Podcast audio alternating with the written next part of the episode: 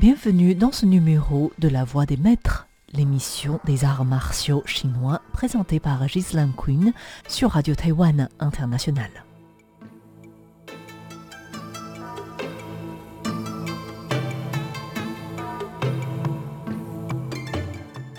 Bonjour et bienvenue à toutes et à tous pour une nouvelle découverte martiale et culturelle dans la Voix des Maîtres.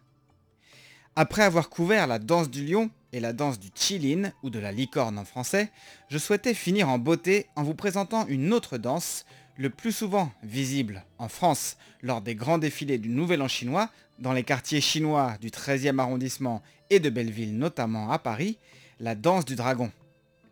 Souvent confondu par les néophytes avec la danse du lion, le dragon est pourtant facilement identifiable, si ce n'est par sa tête, alors par son corps faisant plusieurs mètres de long et soutenu par des danseurs porteurs de bâtons. Découvrons-en plus sur cette créature représentative à elle seule de toute une culture et sur les détails de sa danse que je vous invite à compléter en jetant un œil au lexique de cette émission.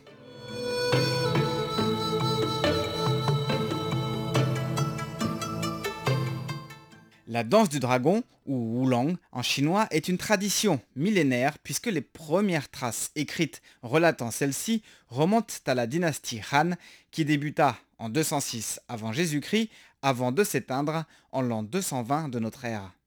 Le dragon est depuis toujours le symbole le plus représentatif de la Chine et est présent dans la littérature, l'architecture, la mode, bref, partout, et bien sûr dans le wushu évidemment, où il existe des styles entiers portant son nom et où le terme dragon, long, apparaît dans plusieurs techniques dans quasiment tous les styles existants.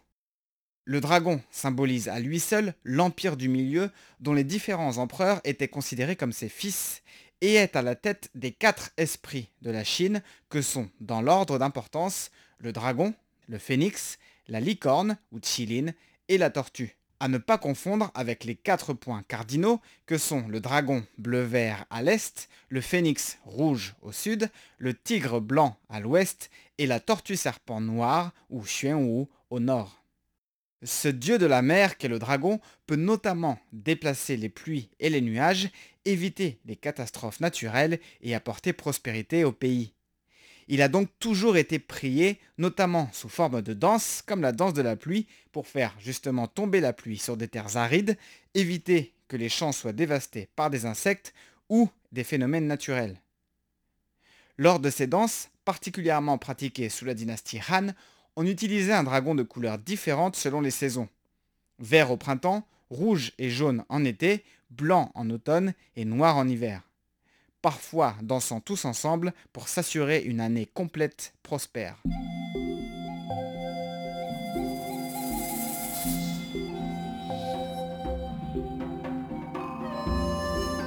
Cette danse du dragon, aussi appelée à l'époque dragon lanterne, dragon de feu ou dragon d'or, était réalisée avec des dragons fabriqués entièrement en bambou, composés de 3 à plus de 10 sections de long, dans lesquelles on plaçait des bougies ainsi que dans la tête et la queue. Dans le Zhejiang, on utilisait des dragons appelés Pai Long, composés de véritables lanternes en papier et qui flottaient ainsi dans le ciel grâce aux flammes des bougies placées à l'intérieur. Dans le sud de la Chine, on pouvait souvent voir le Long, fabriqué de paille, de feuilles de saule et autres branchages que l'on entourait de bâtonnets d'encens allumés. Il est encore possible de voir ce genre de démonstration si on a beaucoup de chance ou une bonne connexion Internet. On estime qu'il existait plus d'une centaine de danses du dragon différentes dans toute la Chine. Mais la plupart ont quasiment disparu aujourd'hui et furent remplacés par des dragons de tissu qui peuvent être réutilisés. Il s'agit de ceux que l'on voit la plupart du temps de nos jours.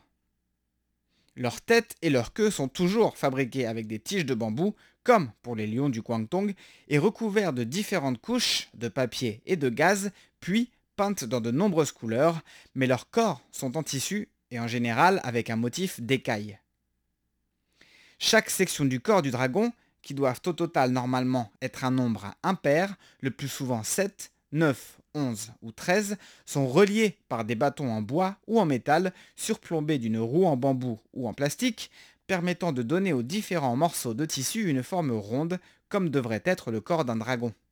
Depuis la dynastie Han, la danse du dragon a donc beaucoup évolué et les démonstrations sont de nos jours de plus en plus acrobatiques et sophistiquées avec des dragons de couleurs très différentes et même parfois phosphorescents.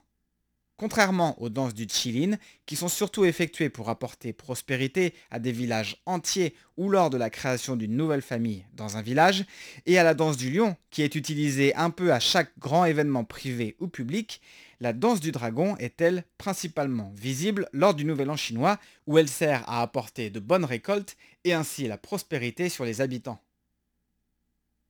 On peut aussi voir des danses du dragon de temps en temps lors de très grandes parades et lors de certaines funérailles, notamment à Taïwan, où le dragon, généralement de couleur bleue ou blanche, sera brûlé à la fin de la démonstration, comme c'est le cas lors des danses du lion effectuées pour ces occasions et dont je vous parlais dans les émissions précédentes.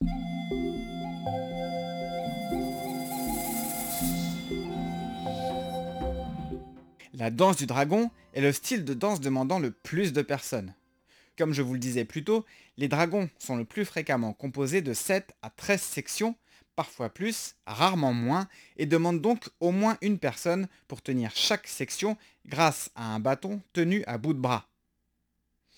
En plus de ces danseurs qui tiennent le dragon, il y a un autre danseur, souvent une fille, qui tient une balle composée de tiges de bambou ou plastique, entremêlée et décorée de nœuds de tissu et tenue soit directement à la main, soit au bout d'un bâton également, et qui guide le dragon à l'aide de cette balle. La danse du dragon demande, pour être réussie, une synchronisation parfaite de chaque personne de la tête à la queue. La tête bouge en premier puisqu'elle donne la direction en suivant la balle qui bouge devant elle. Chaque section doit ensuite suivre la tête l'une après l'autre en conservant tout le temps la même distance entre chaque personne afin de ne pas donner l'impression d'un dragon au corps trop mou ou au contraire trop rigide. Les mouvements de plus en plus complexes au fil des siècles et dont on peut voir les plus impressionnantes performances lors de grandes compétitions dédiées demandent aussi une bonne condition physique et coordination pour effectuer les différentes acrobaties et transitions sans déchirer ou retourner le corps du dragon tout en suivant le rythme de la musique, tantôt rapide, tantôt lent. Cette musique, effectuée traditionnellement comme pour les autres danses, à l'aide d'un gros tambour, d'un gong et de cymbales, parfois aussi de swona, est, dans les compétitions modernes, parfois remplacée par des musiques épiques provenant de films du monde entier. Ici, je vous fais écouter un exemple de musique traditionnelle de danse du dragon.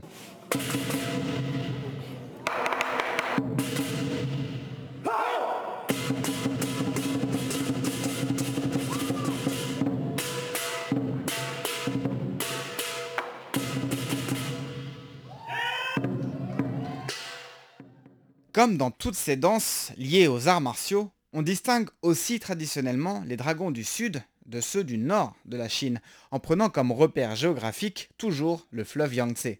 De nos jours, lors des démonstrations du Nouvel An chinois, il n'y a plus de distinction faite entre les dragons du nord et du sud, mais ceux-ci s'inspirent plutôt des dragons du nord pour la partie entre guillemets acrobatique et du sud pour l'expression de majestuosité qui doit transparaître à travers les mouvements et les poses. On compte parmi les styles du nord les plus connus ceux du Hubei et du Zhejiang, et parmi ceux du sud, ceux du Fujian et du Jiangsu. Le dragon du sud est caractérisé par une taille beaucoup plus importante que celui du nord, tant au niveau du corps, qui peut faire de 10 mètres à plus d'un kilomètre de long, que de la tête et de la queue, dont la taille s'adapte à la longueur du corps. Plus le corps est long, plus la tête et la queue seront donc imposantes. Forcément, le dragon du sud est extrêmement lourd et les acrobaties sont donc limitées. Il sert surtout à asseoir son image majestueuse de divinité en impressionnant le public. Le dragon du nord est beaucoup plus fin et dépasse rarement plus d'une dizaine de mètres. Il est donc beaucoup plus fluide à manier et c'est la raison pour laquelle, lors des démonstrations modernes, qu'elles soient effectuées dans le nord ou dans le sud de la Chine, les nouveaux dragons permettant plus d'acrobaties créés pour la compétition notamment sont inspirés de ceux du nord pour ce qui est de la taille.